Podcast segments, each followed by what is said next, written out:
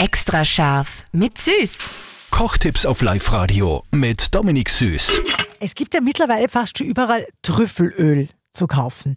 Und mein Aha-Moment war, dass dieses Trüffelöl gar nicht aus richtigen Trüffeln gemacht wird.